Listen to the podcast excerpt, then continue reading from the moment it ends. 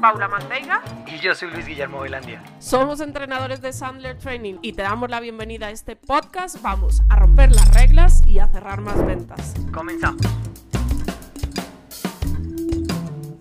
Hoy estamos, chicos, bienvenidos. Estamos desde em, Baltimore, en Maryland, en Estados Unidos. Estamos en la, en la conference de Sandler Global, donde nos reunimos una vez al año todos los entrenadores para, para aprender, compartir historias, anécdotas, clientes, eh, bueno, cosas. Entonces, aprender y estar como continuamente eh, mejorando y, y, retroalimentándonos entre todos. Entonces, bueno, aquí estamos y bienvenidos a esta nueva, nueva sesión. Em, tenemos una invitada súper especial. Eh, Meli, ¿me ayudas ahí a agregarla ya a la pantalla, por favor? Eso. Amelie Morel de la oficina de Sandler en, en Francia. En Francia. está desde París. Entonces, Amelie, bienvenida. Gracias, gracias. Aquí estamos no muy lejos, ¿eh? Todos en Baltimore. Sí, realmente Amelie está enfrente de nosotros, pero bueno, por aspectos logísticos. Bueno, Amelie, antes de que, antes de que avancemos, eh, ¿por qué si tú eres francesa y mm, vives en Francia y operas la oficina de, de Francia, ¿por qué hablas español? Ah, porque también vivía en Costa Rica. Okay, Así ¿qué que en- tengo un, un acento muy raro y también un español muy viejo. Ok. bueno, listo, chicos, bienvenidos. Pau, ¿de qué vamos a hablar hoy? Bueno, entonces, hoy vamos a, a tener un episodio que es una, peli- una pregunta un poco trampa, ¿no?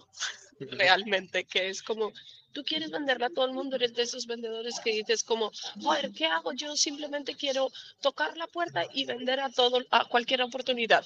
¿Qué hago?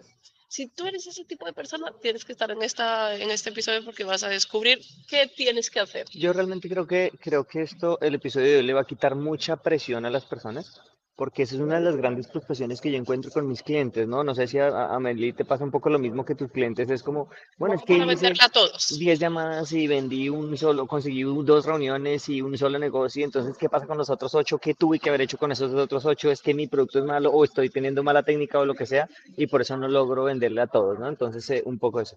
¿Cuál es tu experiencia desde ese punto de vista? Sí, claro, todos estamos en eso, con la gente que queremos venderle a todos, a todas las, las personas queremos venderle de todo también. Quisiera venderle esto, esto, el otro y más. Mira que, mira que yo incluso alguna vez tenía una conversación con una cliente que vende seguros y yo le decía, es que no todos, tú no le puedes vender a todos. Y me decía, sí, sí, sí, porque los seguros son para todos. Y yo le puse un ejemplo extremo y le dije, oye, ¿tú crees que el príncipe Harry de Inglaterra necesita un seguro? O sea, ¿tú crees que él necesita que le pagues un coche que estrelló, por ejemplo?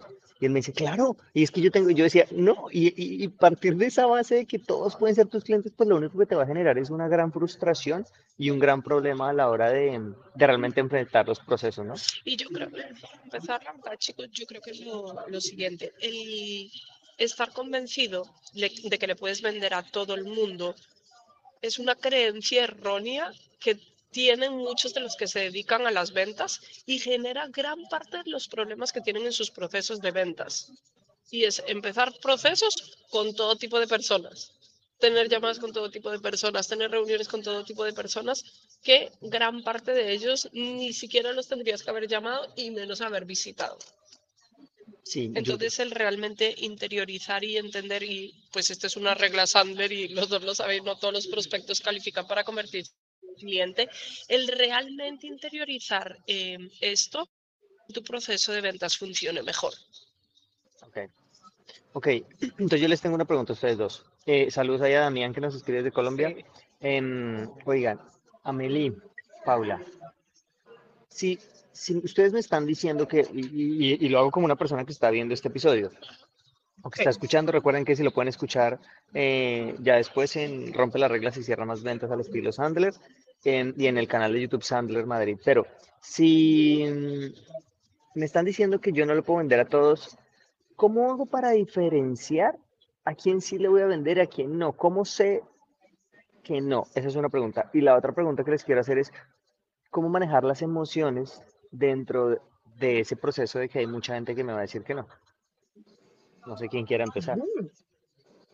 Bueno, Cualquiera. si quieres. Sí, vale. Para mí, Luigi, la principal y yo creo que es la principal herramienta que utilizamos desde el método Sandler para diferenciar quién sí es un prospecto y quién no es un prospecto, es un buen comercial de 30 segundos. Para los que no conocen el método, eh, pues el comercial de 30 segundos básicamente es un speech que dura 30 segundos, donde lo que tú haces es enumerar una serie de circunstancias que en promedio le pasan a tus clientes. O sea, alguien que no pase la prueba del comercial de 30 segundos, que se identifique con alguna de las situaciones o problemas que tú resuelves, sin duda no es un prospecto tuyo. Claro, o sea, nunca debió estar sentado contigo. Exacto. Entonces, para mí ese es como la primera prueba, o el primer paso que tiene que pasar una persona para decir, oye, y digo el primer paso porque todavía tienen que suceder más cosas, ¿vale? Pero es lo primero que tiene que pasar para que yo diga, oye, aquí hay un potencial prospecto. Ya, ok. Amelie, ¿tú qué opinas? Bueno, ese es el primer paso. Estoy totalmente de acuerdo con Paula. El segundo es, en, ¿sabes que cuando tenemos este, esta cita con este prospecto que ha contestado positivamente a la, al, al- al- la prueba de 30 segundos? ¿Qué pasa? Es que queremos venderle después. Si ha aceptado la cita, bueno, ya necesito venderle algo. Hay algo que está atractivo para él. Ah, ya, y no, esa es la segunda prueba. Y la segunda prueba no es solo para nosotros, pero es también para él, porque no queremos venderle a todo el mundo. No queremos tener cualquier clientes, queremos escoger también los clientes. Es así que, yo pensé la que Amelie iba a verdad- decir- yo pensé que Amelie iba a decir, no queremos tener cualquier puto cliente. Este, este canal No, es, porque este canal, que no nos está- pagan, es- no es para adultos, queremos. entonces tú puedes decir lo que quieras. ¿no? Ah, bueno, no, los que no nos pagan. Pero sí, sí, no. total, tiene mucha, tiene mucha razón, Ah, Amelie, bueno. lo que dices, porque creo que el, el- eh, como el, el prospecto, el, el vendedor siempre está enfocado, en, es que necesito vender como sea, como sea, como sea. Voy, incluso en la llamada y necesito, voy a conseguir reuniones con todos, lo cual está mal también. Y ya que consigo visitas, voy a conseguir ventas con todos. Y entonces ese, eh, o sea, tengo que entender que cada momento del proceso de la venta es para ir como calificando, ¿no? Entonces es como lo que vamos a... Ok, ese es bien. el tema. Ok. Y ese es el proceso de, de, de Paula, que, que hablaba Paula de primero el, eh, la publicidad de 30 segundos, el, el speech de 30 segundos y después viene la calificación para nosotros. A los Bueno. que conocen el proceso, es lo que le podemos explicar, tal vez. Correcto, un poco lo que decía Pau, para los que no conocen, el comercial de 30 segundos, tenemos una, una, uno de los episodios que búsquenlo en nuestro canal que se llama Todas las ventas empiezan con una llamada y ahí hay, un, hay uno de los episodios dedicamos prácticamente enteramente al comercial de 30 Y es que, segundos. chicos, estaba ahí echando cabeza un poquito de este tema y mm, pensar lo siguiente, cuando uno, y yo creo que esto nos ha pasado a todos, ¿vale? Cuando empiezas en las ventas, tú crees que le puedes vender a todo el mundo, punto. Tú dices como, joder, ¿cómo es que se hace para convencer? ¿Vale? Y de verdad uno cree que eso se puede hacer. Y seguro que nosotros en algún momento todos lo pensamos. ¿Cómo hago para convencer a la gente? No, tú peor. ¿Vale? Pero pensar lo siguiente, cuando tú crees que todo el mundo es potencial cliente tuyo, claro, por eso muchas llamadas son una porquería, porque llamas a gente que ni siquiera debes haber llamado. Entonces las llamadas se convierten en un tormento. Eso en el primer, como la primera etapa de un proceso de ventas, ¿vale?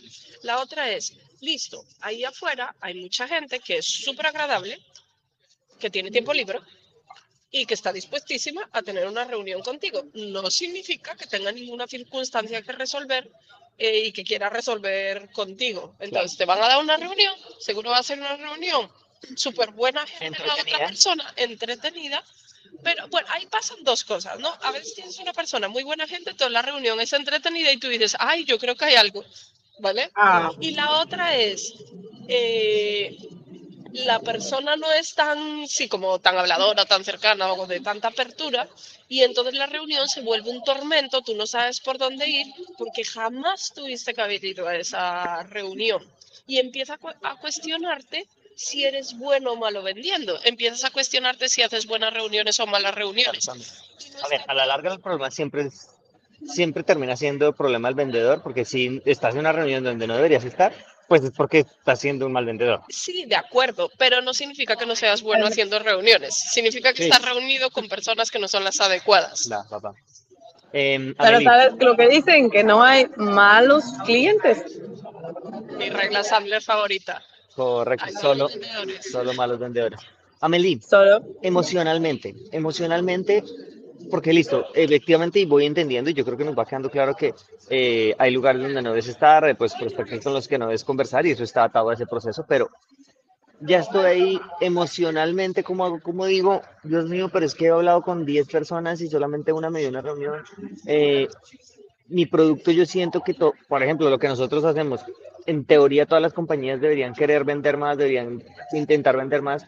Emoci- ¿Cómo manejar la emoción de que te digan tanto que no? Ah, bueno, eso es lo peor, yo creo. Esa es la, la pregunta la más difícil que contestar. ¿Cómo hacer? En Francia, sabes que eh, la pregunta viene cada vez, porque Sí. como decía Paola, queremos convencer a toda la gente, queremos convencerles que somos los mejores y ahí vamos, y los productos y, la, y las cosas, y toda la gente quiere convencer a, a los demás. Pero el primero que hay que convencer es uno. Primero, primero hay que venderle a, a sí mismo. Yo le digo cuál es su nivel de convicción del producto, de la marca, de su empresa, hasta cuál nivel ustedes comprarían lo que venden. Esa es la primera cosa, porque si no crees, va a ser súper difícil. Y Paula, decías que las creencias que tenemos son los peores enemigos o los mejores amigos. Y primero hay que trabajar la mente. Entonces, ¿crees en lo que vendes o no crees? Y segundo, la gente que vas a encontrar no es probablemente la gente que necesita siempre, pero ellos conocen gente que te necesitan. Entonces, ¿para qué no preguntarles? Para encontrar los que de verdad van a beneficiar de lo que haces. Pero como habíamos dicho, nunca podemos convencer a nadie de comprar nada si no lo necesita. Así que el tema del dolor es muy importante. Claro. Y, Esa- esa es una- y una emocionalmente Sandra. te puede quitar esto. Claro. Es que, claro, o sea, si lo entiendes racionalmente, eso puede terminar impactando y, y- y ayudándote a gestionar esa emoción.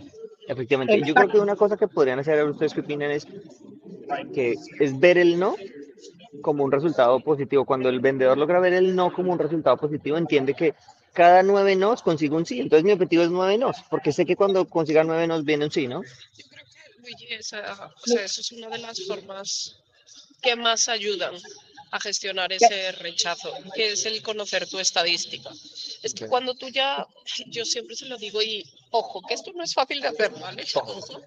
Esto no es fácil de, de hacer, pero las ventas son una profesión súper racional. O sea, tenemos que ser súper, súper racionales y tratar de mantener lo máximo posible al margen nuestras emociones. Oye, ¿significa que no vas a sentirlas? No, pues sí, claro que las vas a sentir, pero cuanto más las mantengas al margen, mejor. Una de, las formas de aprender a manejar eso es entender tu estadística. Todos tenemos una estadística. Eh, vendes uno de 10, vendes dos de 10, vendes cinco de 10, vendes lo que sea de 10. O consigues reuniones una de 10, consigues reuniones una de eh, dos de 10, lo que sea. Cuando tú conoces tus números, eres más consciente de la cantidad de los que tienes que recibir. Me, me encantó ahora que estábamos aquí en una sesión con, un entrenador, entonces estaba hablando que cuando él hacía llamadas, no me acuerdo cuántas llamadas hacía, Eh, John. ¿Cuándo empezó? 65. 65 era, bueno, no sé si fue él. Entonces él decía que él solo paraba de llamar cuando conseguía alguno de los dos resultados. Uno, haber hecho todas las llamadas. Dos, haber conseguido dos reuniones. Y tres, haber conseguido cuatro, ¿no? ¿Eso era? ¿O cuántos eran? Ya no sé cuántos dijo. O sea, no sé cuánto era la cantidad de nos, pero el no era una meta también. Claro. Y él decía, yo solo paraba de hacer llamadas cuando consiguiera alguna de esas tres metas. O haber hecho todas mis llamadas, o haber conseguido dos reuniones, o haber conseguido no sé cuántos nos. Claro. Súper bien. No tiene que formar parte de, de la meta. Sí, estoy de Es acuerdo. que es parte del ejercicio, es parte del aprendizaje. Pero hay que aprender, porque aceptar el no es difícil, pero tener solo no es aún más difícil cuando nunca llegas al, al sí. Y ahí te preguntas, como decíamos, ¿qué he hecho? ¿Qué no he hecho? ¿Qué debo hacer? ¿Qué debo cambiar? ¿Qué debo hacer más? ¿Qué debo hacer menos? ¿Qué debo cambiar para llegar a mi meta? Pero sí, definitivamente el no hace parte de. Pero para mí es tener un mental de, de hierro. Y eso se trabaja también. Oye, Amelie, yo quería hacerte una pregunta ya que te tenemos aquí, porque una de las cosas que a nosotros nos pasa mucho es que cuando voy a entrenar, yo no sé si a ti te pasa, pero a, a mí al menos me dicen, no, bueno, en Colombia me decían, no me lo decían, no, pero cuando viajaba por Colombia me decían, no, es que en esta ciudad, y ahora que estoy en España me dicen, no, es que en España, y, y todo el mundo tiempo dicen eso, no, no, es que aquí, es que aquí. La teoría es que los, los, bueno, los españoles tienen fama en América Latina de ser más directos, pero los franceses aún más, incluso los, la- los gringos aún más. ¿Cómo te va a ti en Francia? ¿Cómo es un prospecto francés? ¿Qué tan fácil es un, pro- que un prospecto francés te diga no? O si también te dicen cosas como, vale, lo voy a mirar, yo te aviso. O sea, si, si igual los seres humanos somos prácticamente iguales en todo el mundo y a la larga utilizamos las mismas excusas para no darle ese no rápido al vendedor. Te digo que he visto un gran cambio entre Costa Rica y Francia. En Costa Rica, bueno, lo voy a pensar, te avisaré, da, da, da, da, da, da, la conocemos y sabemos las preguntas que tenemos que hacer. En Francia es, no, no me interesa. No tiene otra cosa que hacer que molestarme. ¿Y para qué me llaman? ¿Y de qué? ¿De qué se trata? No, no necesito nada. Ya tengo a alguien. Y ya, oh, ¿qué más? Qué buena noticia. Voy. Estoy feliz llamarlos. Bueno, entonces, bueno, y, y, y cuando ya pasas a una reunión donde se reúnen y le pasas una propuesta, o sea, ¿qué tanto te pasa que un prospecto que no te, que no te dice que no ante una propuesta tuya? ¿O, o no pasa mucho? En términos No de que, pasa mucho, pero yo creo que no pasa mucho porque somos entrenados, pero le pasa mucho a nuestros clientes. Mis clientes vienen de verdad porque no logran cerrar los casos. Quieren venderle a todos, como decimos. Y entonces hasta que tengan la respuesta de sí, sigue persiguiendo a la gente. Pero sabemos que algunos clientes o algunos prospectos nunca serán clientes y decidir de enviar este correo, mensaje o llamada donde se dice, bueno, veremos qué hacer. A la fin- al final decidimos si sí o no y decirlo y hacerlo es bien difícil. Pero la gente te dice, como decías, bueno, no, no se hace eso. Yo no lo puedo decir eso al, al final de una llamada o al principio de una llamada, pero no, aquí debemos ser gentil. Bueno, ah, ser gentil no me hace ganar mi vida. ¿ah? si tú no puedes pagar el, el alquiler con gentilezas. Tengo Él no te va a pagar el alquiler jamás. Claro. Claro, claro. Ok, bueno, bien. Oye, Amelie, pero bueno, tú. hasta cierto punto. tú que eres vendedora, porque bueno, todos los entrenadores en la red Sandler somos vendedores y estamos en este proceso y sentimos todo esto. Particularmente algo que tú hagas cuando te enfrentas emocionalmente a, a muchos no seguidos. Algo que tú? yo hago. Sí, ¿qué, qué, Lo qué- que yo qué- hago- qué haces tú? ¿Cómo? Me levanto de la silla, me voy a hacer un tour en el apartamento, regreso a la silla y hago algo diferente y después empiezo otra vez.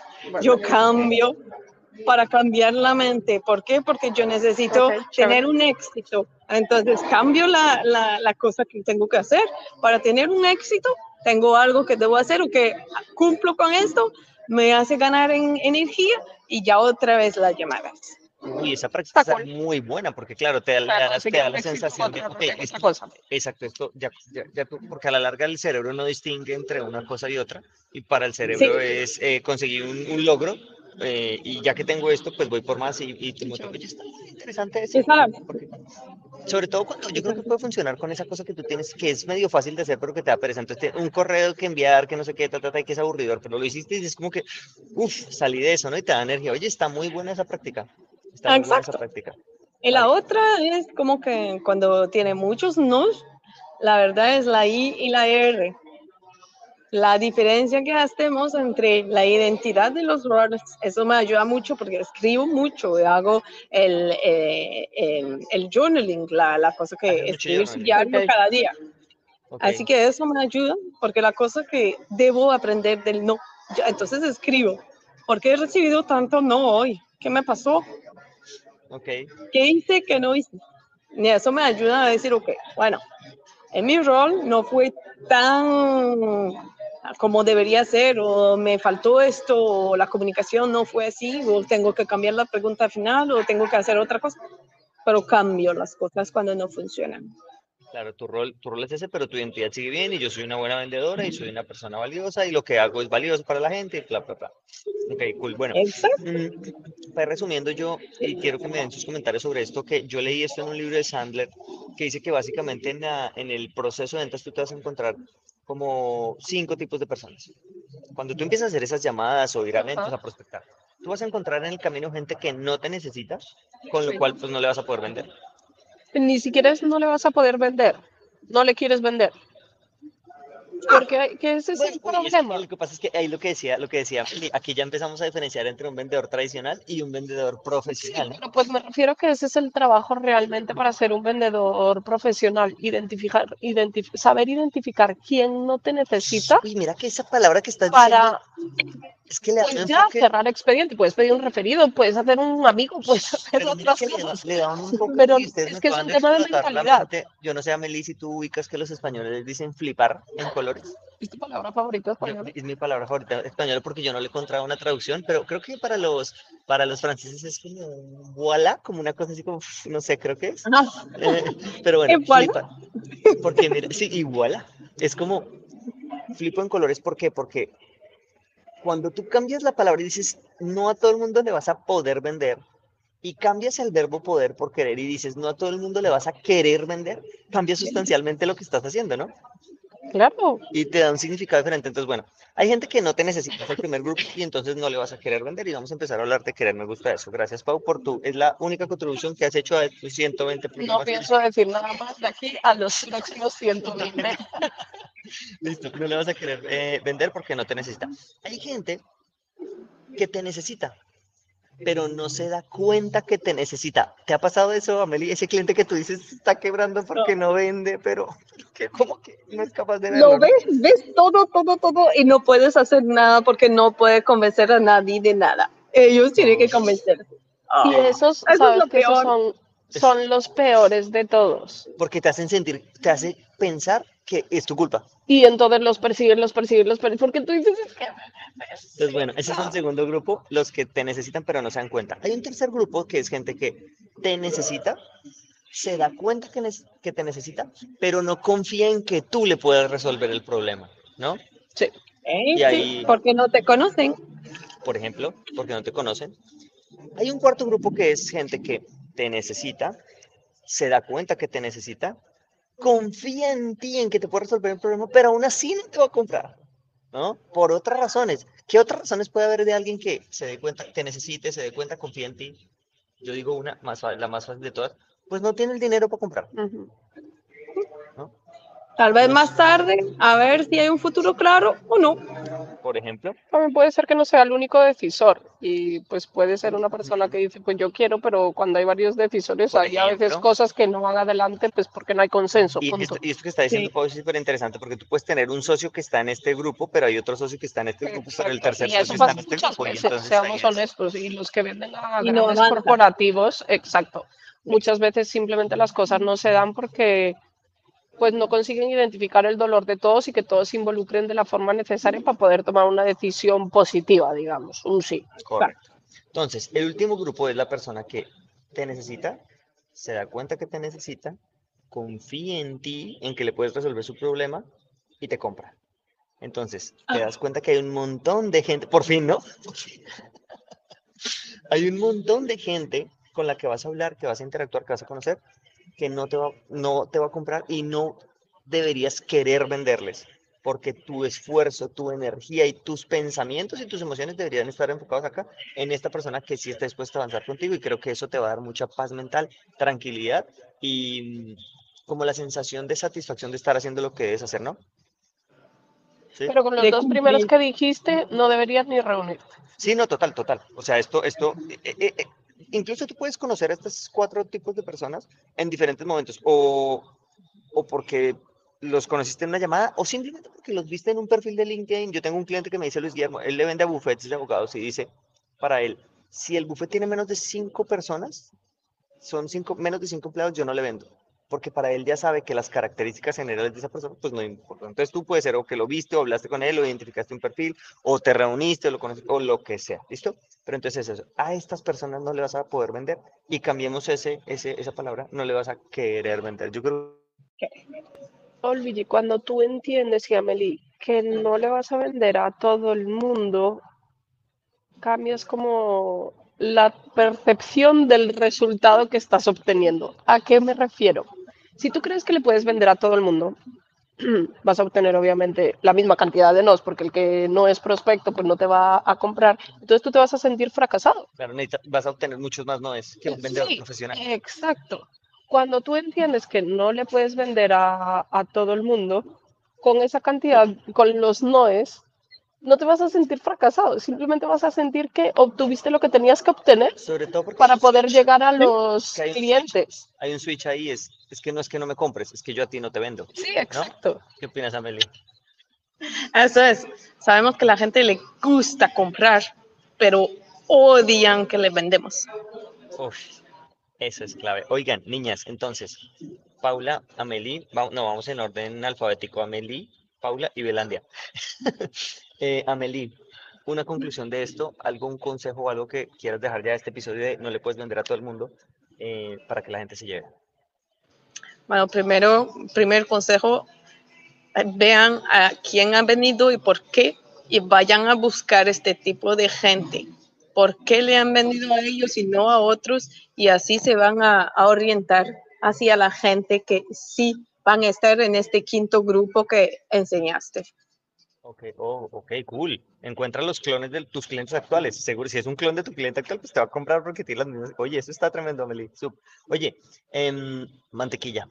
Para mí es que cuanto más estricto seas desde el inicio de un proceso de ventas, que el inicio es prospectar sin duda alguna, cuanto más estricto eres al inicio, más fácil es cerrar.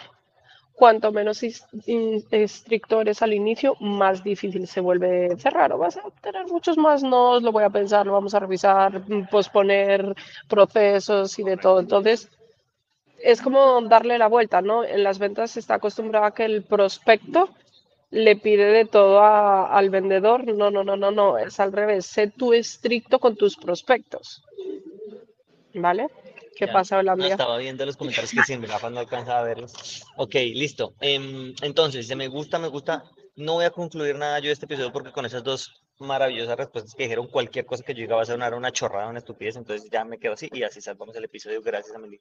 Oye, Amelie, si hay clientes de los que ven esto, los que después escuchen esto y dicen, oye, yo sé hablar francés, me gustaría practicar mi francés mientras practico ventas. Eh, ¿cómo te encuentran? Sé que eres muy activa en LinkedIn, subes muchos videos. ¿Cómo te encontramos en LinkedIn? Sí, en LinkedIn le pueden eh, poner mi nombre, me contactan y ahí hablemos por LinkedIn y después eh, envicio para conocernos. Ok, listo. Ahí está. Eh, ¿haces, ¿Tienes otras redes? ¿Haces algo en otras redes? ¿O solo LinkedIn? Em, solo en LinkedIn, en YouTube, pero va a ser solo esto. Ah, ok, pero Más tienes fácil. YouTube. Sí, ¿Cómo se llama tu canal de YouTube? el YouTube se llama Sandler Francia, entonces Sandler France. Sandler. France. Ok, perfecto, listo. Eh, oigan, a todos los que se conectaron y los que escuchen esto después, eh, porque sé que hay gente que, hay gente, a mí me pasa que me escriben y me dicen, "Luis Guillermo, estoy escuchando el episodio del podcast y es un episodio como de hace año y medio el, y yo, el episodio 57 Sí, y tú. no, y yo, uy, no sabía que habíamos hablado de eso, entonces, de verdad, eh, muchas, muchas gracias por escucharnos, por vernos. Mm, nos vemos el próximo lunes. Vamos a tener un episodio especial, un poco más largo, con un capítulo que se llama Historias que Inspiran y les vamos a estar presentando a una nueva persona que llega al equipo de Sandler Madrid. Así que nos vemos la próxima semana. Muchas gracias, un abrazo. Amelie, de verdad, de corazón, gracias. Ahora, gracias, Amelie. eh, te gastamos un, un en abrazo a todos. Como, como agradecimiento. Eh, y nada, chicos, a ustedes, vendedores, vendedoras, eh, de aquí al próximo lunes. Si van a vender, En Sandler. cuídense mucho. Chao. Chao.